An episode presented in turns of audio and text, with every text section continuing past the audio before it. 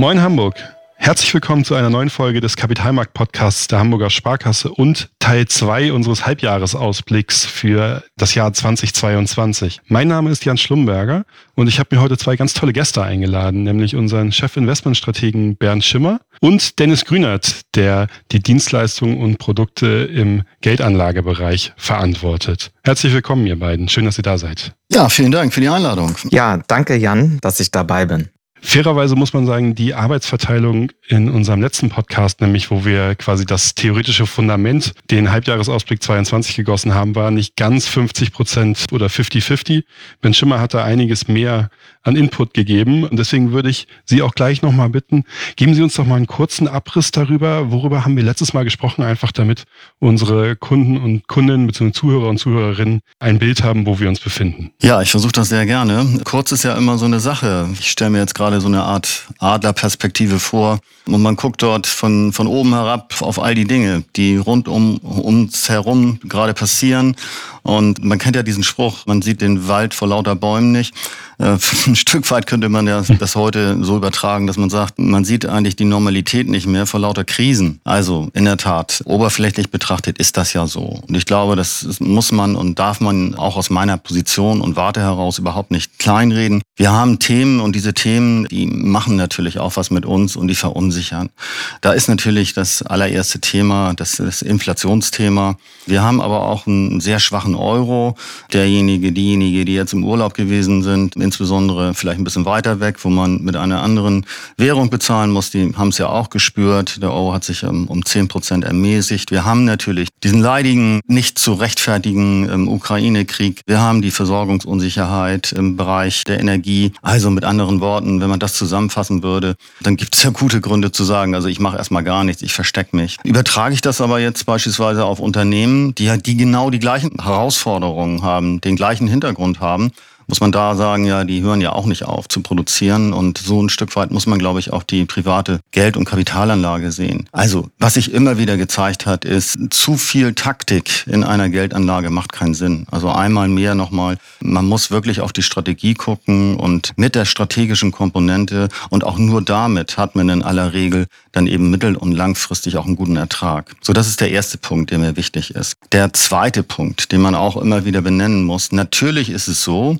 dass viele Dinge heute noch nicht gelöst sind, aber diese Dinge werden ja am Markt bewertet. Das heißt, der Markt guckt ja nicht weg, sondern der weiß natürlich auch, was ähm, um uns herum so passiert. Und in der Regel ist es so, dass die Märkte ja ein halbes Jahr, ein Jahr, teilweise anderthalb Jahre ins Voraus gucken, also in die Zukunft gucken. Insofern können wir davon ausgehen, dass das, was uns heute belastet, wenn keine anderen Dinge dazukommen, eigentlich schon ganz gut verarbeitet ist. So, und das bringt mich dann eben halt auch zu der Überleitung zu dem, was wir jetzt auch gerne machen wollen, nämlich Anlageschwerpunkte herauszuarbeiten. Da ist es nun mal so, dass wir eine neue Welt haben. Wir haben wieder einen Zins und mit diesem Zins kann ich arbeiten. Das hatten wir vorher nicht und das ist ein echter Vorteil.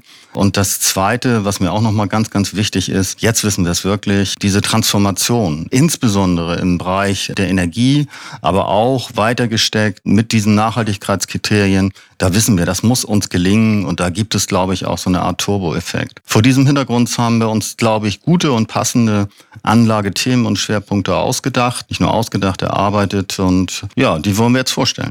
Ganz genau. Vielen, vielen Dank für die Einleitung. Genau das war tatsächlich auch der Plan für den Podcast. Ich nenne jetzt gleich einmal die, die Anlagethemen. Unsere Idee ist ja, dass wir unseren Hörern und Hörerinnen so viel an die Hand geben wollen wie möglich. Und Dennis Grünert wird dann gleich die Themen quasi mit Leben füllen. Wir beide lehnen uns ganz entspannt zurück und lassen quasi Dennis die Arbeit machen. Nein, ganz so wird es nicht sein.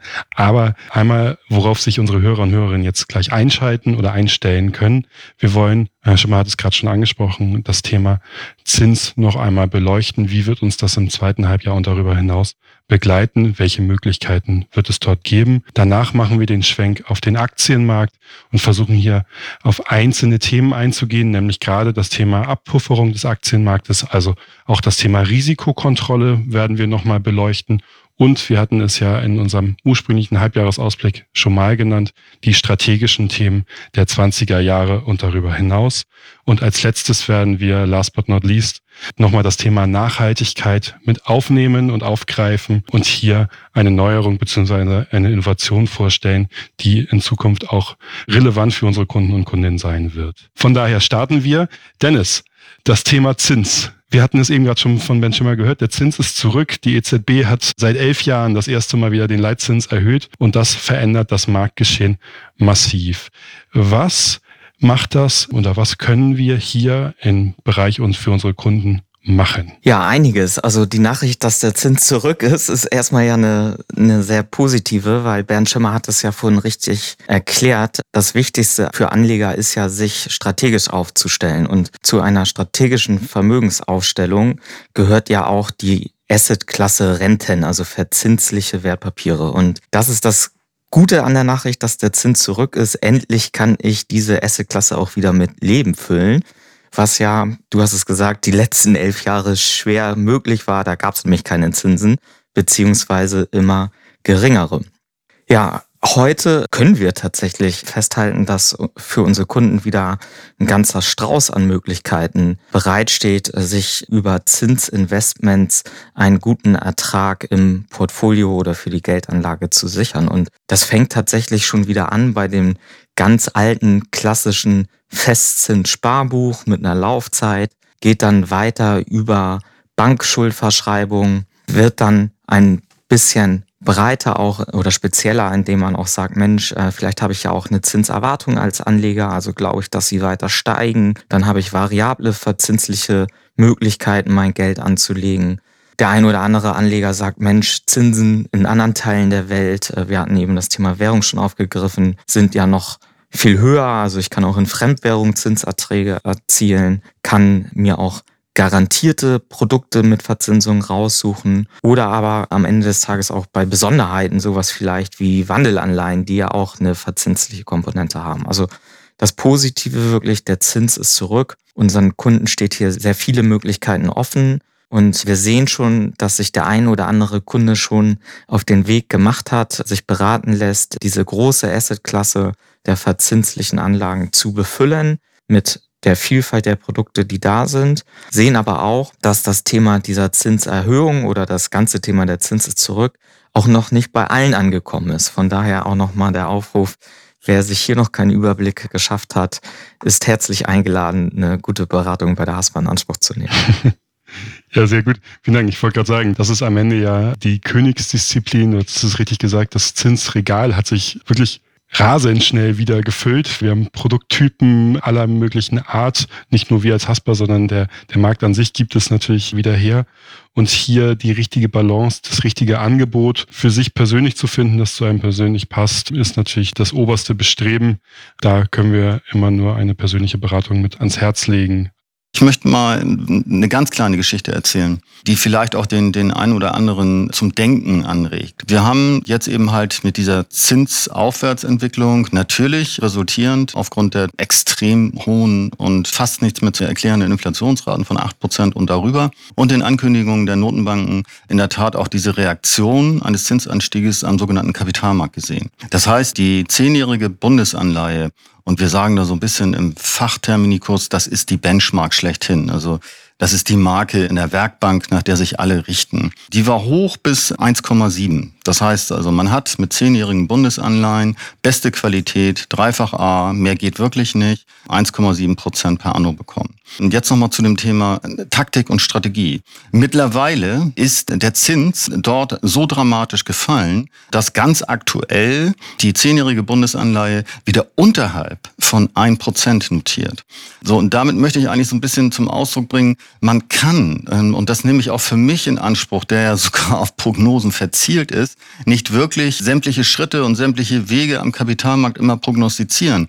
Das heißt, vor einiger Zeit, vor einigen Wochen konnte ich noch 1,7 Prozent bekommen. Jetzt bekomme ich halt nur noch, in diesem Fall ganz speziell 0,85 Prozent.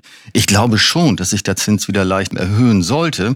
Aber da merkt man eben halt auch, man muss wirklich sukzessive dieses Portfolio aufbauen und darauf zu hoffen, dass man den idealen Einstiegszeitpunkt findet, das geht in der Regel nicht gut. Also auch hier gilt es wirklich immer Step für Step was zu machen. Und es ist auch völlig in Ordnung, wenn Sie eine andere Zinsmeinung haben, als wir das haben. Das heißt ja nicht, dass wir nicht trotzdem das passende Produkt für Sie haben. Vielen Dank dafür. Und um einen weiter draufzusetzen, die verschiedenen Meinungen können dann auch ja in einer breiteren Streuung, das heißt eben nicht nur die, das eine Produkt, sondern eben eine Kombination aus verschiedenen Produkten mit in das Portfolio aufzunehmen. Kommen wir von den Zinsen, die nämlich einen maßgeblichen Einfluss auch auf die Aktienmärkte haben, einmal nämlich genau zu denen. Die Zeit der Geldgeschenke ist vorbei. Ich glaube, Herr Schimmer, so haben Sie es in dem Halbjahresausblick betitelt. Das heißt, die Zeit der Geldgeschenke der Zentralbanken ist vorbei und das macht nicht nur etwas mit den Zinsen und den Anleihenmärkten, sondern das macht auch etwas mit den Aktienmärkten. Die Schwankungen haben in diesem Jahr extrem zugenommen. Die Verunsicherung hat extrem zugenommen. Und deswegen hat sich auch unsere strategische Ausrichtung beziehungsweise nicht verändert, aber etwas angepasst. Welche Einstellungen bzw. Adjustierungen wurden denn hier vorgenommen?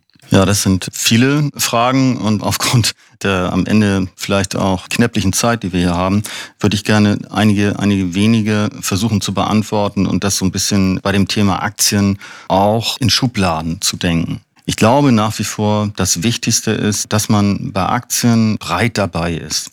So, mit anderen Worten, man richtet sein Portfolio wirklich auf den Weltaktienmarkt aus. Und da gibt es sowohl aktive als auch passive Produkte, die das sehr, sehr gut widerspiegeln. Und es gibt Produkte, die jetzt auch gerade in dieser Krise gezeigt haben, dass sie es schaffen, weil sie einen sehr, sehr defensiven Charakter haben, dass sie deutlich besser abschneiden als Vergleichsmaßstäbe, also als Indizes, die den Gesamtmarkt dort abbilden. Das ist so, glaube ich, so, so das Herzstück. Und dann gibt es jetzt eben halt nach meiner Einschätzung Möglichkeiten, die sich aus der besonderen Situation ergeben. Sagen wir mal, wir haben dieses Herzstück gut etabliert und sind damit auch zufrieden. Defensive Aktien mit in der Regel dann Geschäftsmodellen, wo es eine hohe Preisstabilität oder auch Preissetzungsmacht gibt. Erster Punkt. Zweiter Punkt. Natürlich ist das derzeit alles in Unruhe. Das zeigt sich an den Schwankungen an der Börse. Das zeigt sich aber natürlich auch am Anlageverhalten. So, und da gibt es eben halt gute Chancen am Aktienmarkt. Ich nenne das jetzt mal, ich sag mal, das ist kein universitärer Ausdruck, abgepuffert, sich dort zu engagieren. Warum abgepuffert? Weil die Risiken deutlich geringer sind als bei der Direktanlage. Auch als bei der defensiven Direktanlage, über die wir eben gesprochen haben. Und das geht nach meiner Einschätzung mit zwei Produkttypen. Das eine sind diese sogenannten Wandelanleihen. Das Produkt, das muss man ehrlicherseits sagen, ist erklärungsbedürftig. Es wird aber von vielen, und da kann man dann auch in der Tat in die Universitätsflure blicken, wird von vielen als das Produkt angesehen, welches eigentlich das deutlich beste Chance-Risiko-Verhältnis hat. Warum ist es so? Wir nennen das auch ein asymmetrisches Chance-Risiko-Verhältnis. Man partizipiert von einer guten Entwicklung des Aktienmarktes, nicht im vollen Umfang, aber man partizipiert und hat auf der anderen Seite diese Schutzfunktion der Anleihe, weil man kauft halt eine Anleihe von einem Unternehmen. Das ist in dieser Phase, weil man möglicherweise sagt, ah, vielleicht fallen die Märkte nochmal, eine gute Möglichkeit, diese insgesamt ausgesprochen positive Anlageklasse zu etablieren. Die zweite Kategorie innerhalb dieses Bereiches der abgepufferten Produkte ist vergleichsweise einfacher. Da geht es um strukturierte Produkte. Bei den strukturierten Produkten ist es ja so, die Ausgestaltung kann man ganz, ganz fein nivellieren. In diesem Fall geht es mir um Produkte, die einen mehr oder weniger gesicherten, festen Coupon ausweisen und andererseits diese Couponzahlung entweder sowieso leisten, aber die Rückzahlung eben halt so lange erfolgt, solange man einen Mindestschwellwert nach unten nicht unterschreitet. Dieser Mindestschwellwert sollte deutlich, also wirklich deutlich entfernt sein von dem jetzigen Kursniveau. Ansonsten sind das Papiere, die ich überhaupt nicht empfehlen würde. Da würde ich eher sagen, das ist nicht abgepuffert, das sind Zockerpapiere. Also die müssen defensiv ausgestaltet werden. Und die Coupons sind deutlich höher, als wir das in der Niedrigzinsphase hatten. Also sind durchaus bei diesen sogenannten abgepufferten Engagements dann eben halt Coupons, die so zwischen drei und vier Prozent bei europäischen Indizes derzeit möglich. So, dann kommen wir noch zu dem letzten Thema, immer wieder gern genannt. Und ich hatte das ja auch eben versucht zu sagen. Es muss uns gelingen. Diese Transformation, das ist eine Herkulesaufgabe. Und das wird sicherlich auch vielleicht mal zwei Schritte vor und dann wieder einen Schritt zurückgehen. Aber wenn uns etwas klar geworden ist, es ist nicht wirklich gut, von Energie eines einzelnen Landes abhängig zu sein. Es ist nicht wirklich gut, diese Gefahren des Klimawandels, und die sind ja nun wirklich überall spürbar, nicht zu bekämpfen, weil ansonsten machen wir uns kaputt. Das heißt, wir brauchen diese Transformation, wir brauchen das Thema Energetik. Und es wird ja auch so sein, dass wir andere strukturelle Wachstumsthemen, also insbesondere ähm, Demografie, da brauchen wir auch nicht überlegen, kommt das oder kommt das nicht. Nee, da brauchen wir uns halt nur die, die Bevölkerungsentwicklung angucken. Da macht es natürlich auch Sinn, das heute schon zu bedenken und das dementsprechend auch mit zu berücksichtigen. Deglobalisierung wird auch stattfinden. Was ist die Konsequenz? Wir werden hier mehr in Digitalisierung, in Automatisierung investieren müssen. Ansonsten schaffen wir das nicht. Ansonsten sind wir einfach von den Löhnen nicht wettbewerbsfähig. Also es sind große Themen.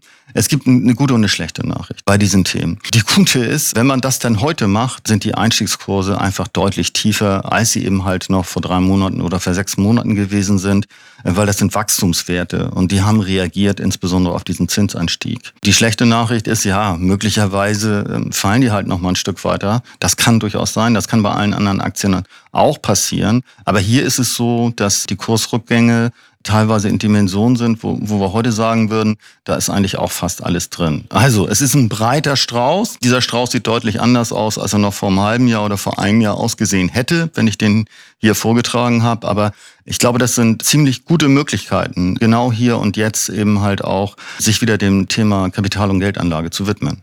Mhm. Vielen, vielen Dank für die Ausführungen gerade zu den abgepufferten Investments, der breiten Streuung und natürlich den strategischen Trendthemen, denen wir immer noch viel Hoffnung und Vertrauen schenken. Kommen wir davon nochmal ein, wenn zu nicht dem Trendthema, nämlich das Trendthema der letzten Jahre, das Thema Nachhaltigkeit. Und Nachhaltigkeit hier nun mal nochmal in einer etwas spezielleren Form, nämlich im Bereich Direktinvestments und Impact Direktinvestments.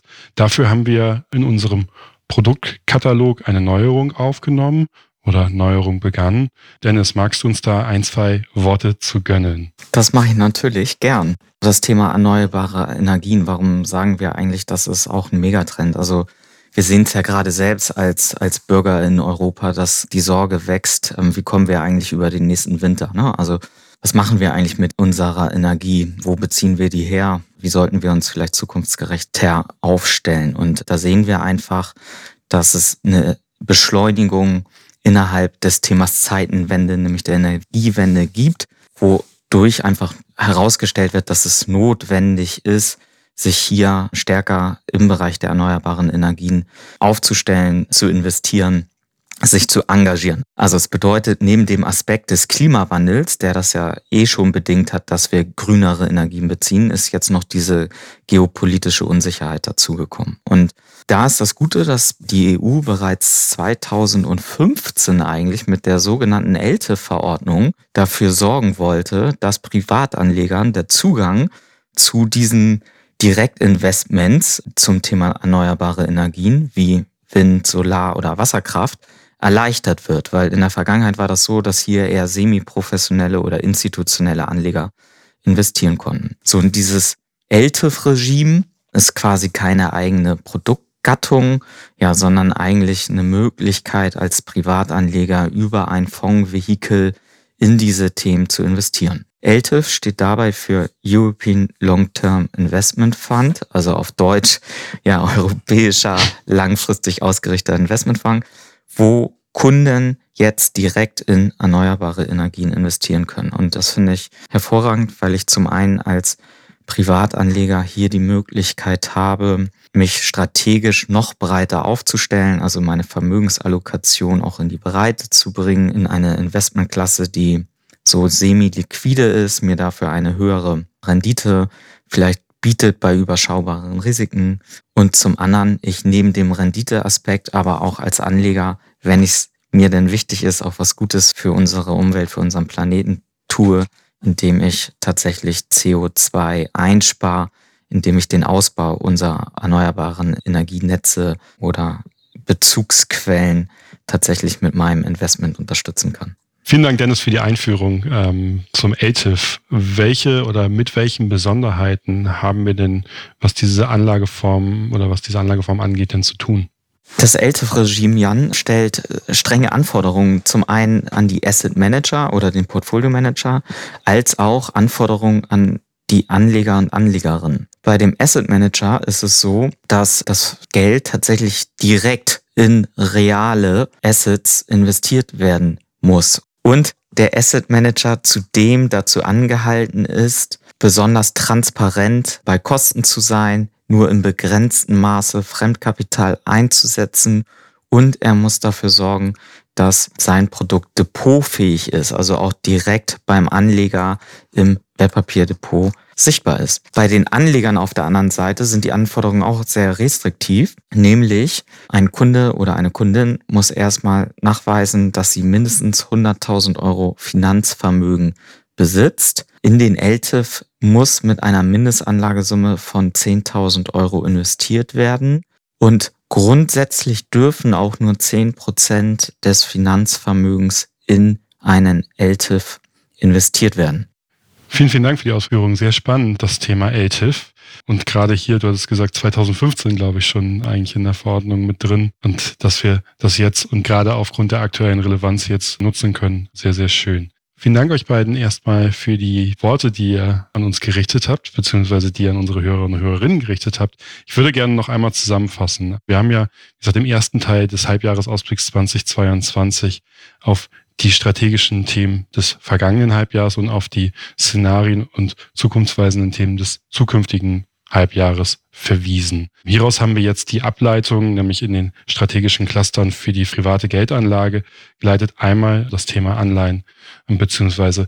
die Rückkehr des Zinses, dann die Themen rund um den Kapitalmarkt. Also Herr Schimmer hat es angesprochen mit dem nicht akademischen Begriff abgepufferten Aktieninvestments, aber auch die Vorteile einer breiten Diversifizierung und nochmal die Wichtigkeit des strukturellen Wachstums, also der Trendthemen der 2020er Jahre.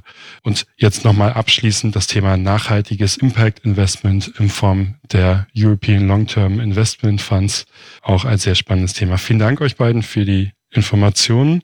Habt ihr noch Anmerkungen? Habe ich einen Punkt vergessen? Also für mich nicht. Ich fand das jetzt besonders wichtig, dass wir nochmal, also gerade bei diesem Podcast, dass wir nochmal eine Zusammenfassung gegeben haben, weil ansonsten vielleicht die, die, einzelne Hörerin, der einzelne Hörer dem nicht so ganz folgen konnte, weil wir dann immer irgendwie wieder was ähm, gesagt haben. Aber ich fand, das war sehr, sehr passend. Was man natürlich vielleicht noch sagen kann, dass die Produktausgestaltung als solches hier gar nicht im Blickfeld stand, sondern dass die, die Möglichkeiten in grundsätzlichen Produktkategorien zu investieren, das war das, was uns heute umgetrieben hat. Da würde ich mich anschließen. Ich würde sagen, vergessen haben wir nichts. Lieber würde ich nochmal konsternieren, dass die Hauptaussagen sitzen, nämlich der Zins ist zurück und bietet Anlegerinnen und Anlegern die Möglichkeit, auch diese in der Vergangenheit verwaiste Anlageklasse Renten wieder aufzufüllen.